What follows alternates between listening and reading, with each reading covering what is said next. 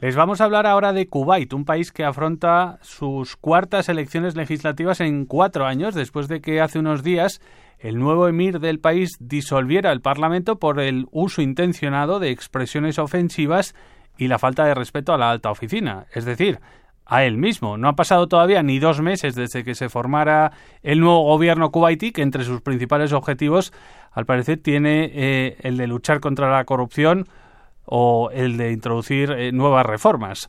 Ignacio Gutiérrez de Terán es profesor del Departamento de Estudios Árabes e Islámicos y Estudios Orientales de la Universidad Autónoma de Madrid. Ignacio, ¿qué tal? ¿Cómo estás? Buenas tardes, bien.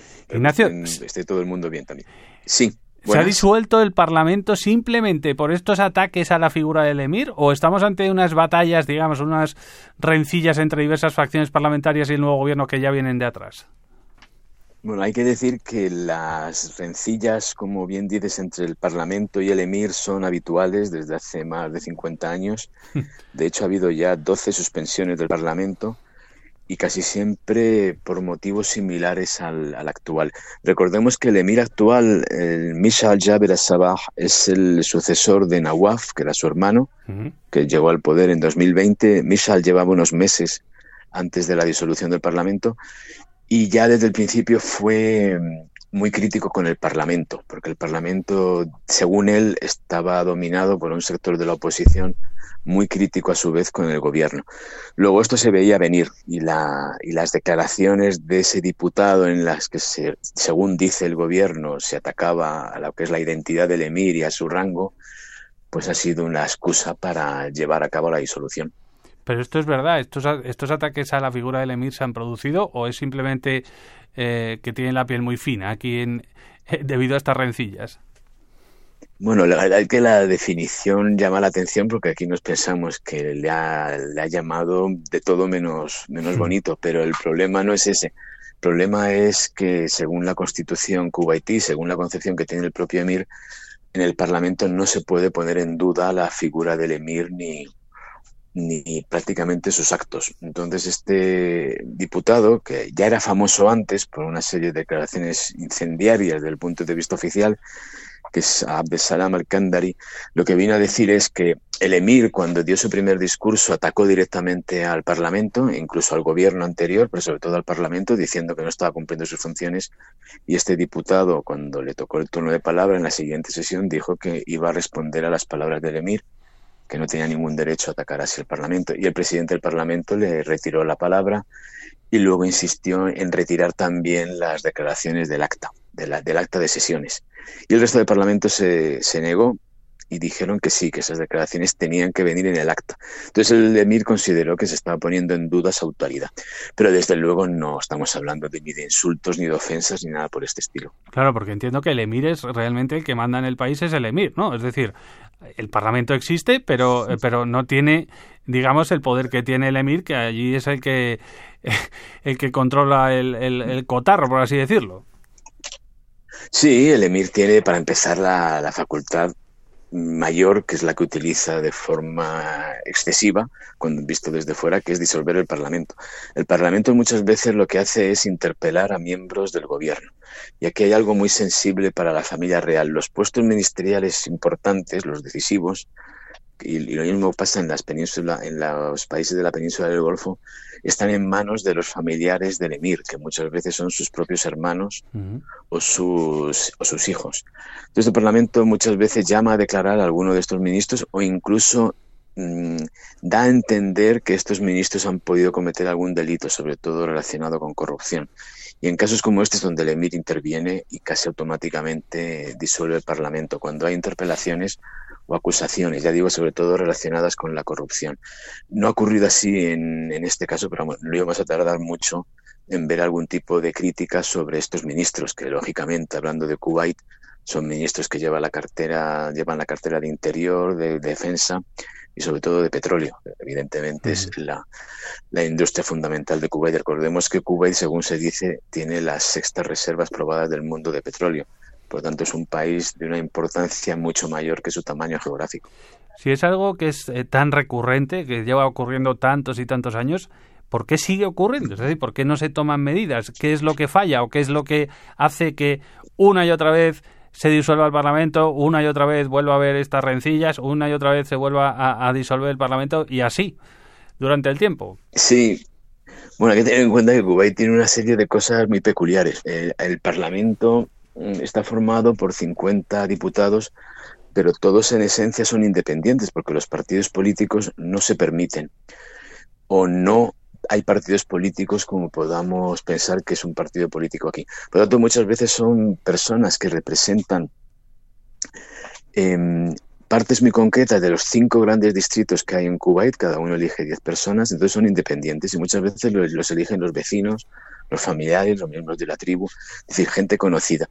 Y yo creo que a los kuwaitíes les gusta también eso de elegir a gente que no pertenece a la familia real y que además son capaces de, de poner en duda muchos de los principios que dice defender la familia real. Entonces, la mayor parte de los miembros del, Parlamento hoy se consideran dentro de una oposición, pero porque no es fácil detectar que son afines de una forma clara al, emir y su familia. Y son, muchos son islamistas, pero también hay muchos liberales que se dice allí a, a los sectores más o menos laicos o seculares, y también hay gente que trabaja según una agenda propia que no está condicionada por el gobierno.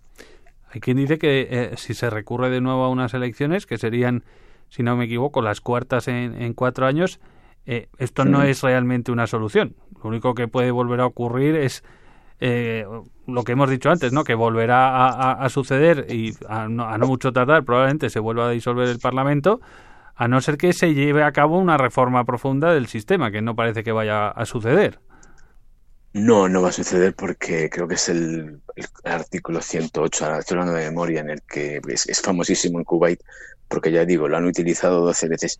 Eh, recordemos que el periodo más largo de interrupción fue de cuatro años y luego se revocó en algún caso porque se consideraba que no había sido legal. Para que sea legal tiene que haber un, un edicto tiene que haber una orden oficial por parte del emir y tiene que estar justificada en, algunas, en algún acto evidente que haya cometido el Parlamento.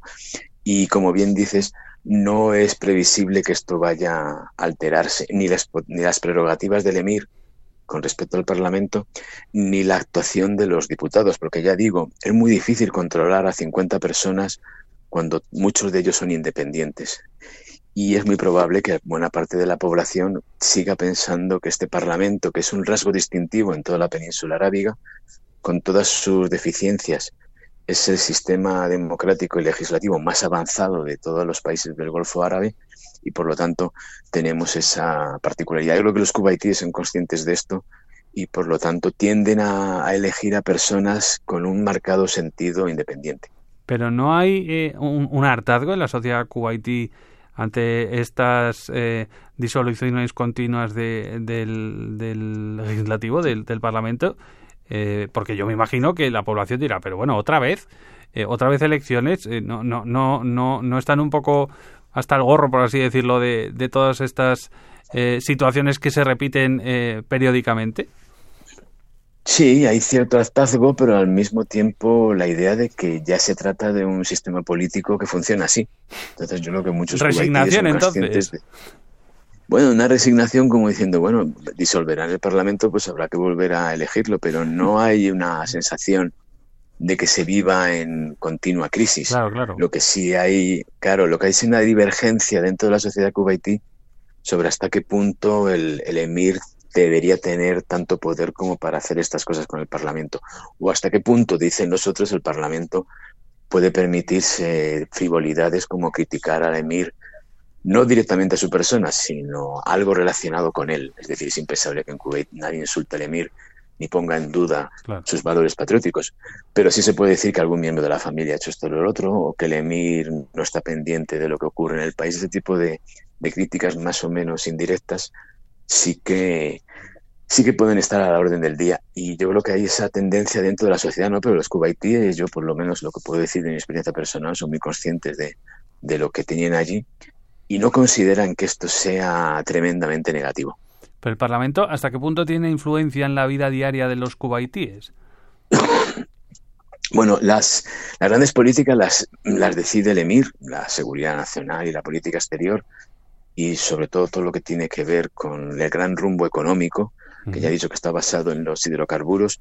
Lo que pasa es que el, Parlamento es un gran catalizador social y ahí se producen unos debates que vuelvo a decir en referencia a los países del entorno, no vemos en ellos. Aquí se debate abiertamente sobre, por ejemplo, lo que está pasando ahora, la, agresión israelí en Gaza, que ya sabemos que en Parlamento Kuwaití es muy activo en la condena de, de lo que ellos llaman la ocupación israelí. Y esto muchas veces incomoda al emir, porque claro, el emir tiene, le gustaría tener una política mucho más afín a la política de Arabia Saudí, de contención.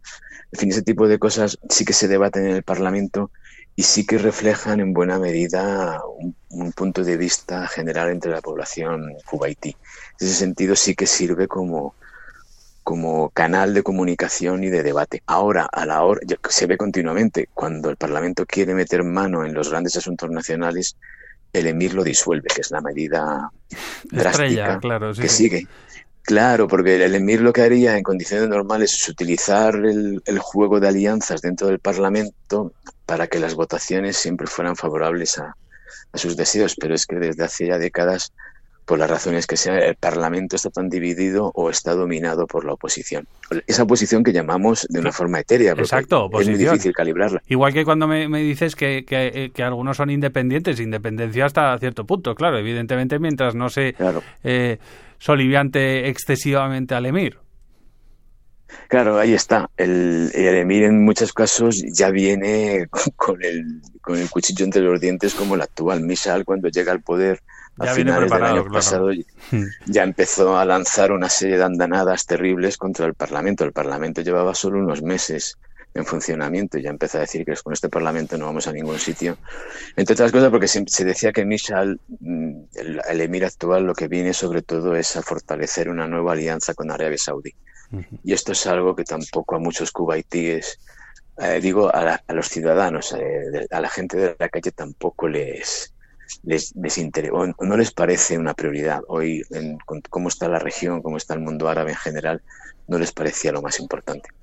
Bueno, pues así es de curioso el sistema parlamentario kuwaití y, bueno, por, por lo menos lo hemos eh, conocido. Yo, desde luego, he tenido un desconocimiento absoluto y, por suerte, hemos tenido con nosotros a Ignacio Gutiérrez de Terán, que es experto, es profesor del Departamento de Estudios Árabes e Islámicos y Estudios Orientales de la Autónoma de Madrid. Ignacio, muchísimas gracias por aclararnos eh, este sistema tan peculiar que se utiliza en Kuwait. Muchas gracias a vosotros y sí, desde luego es muy peculiar y curioso.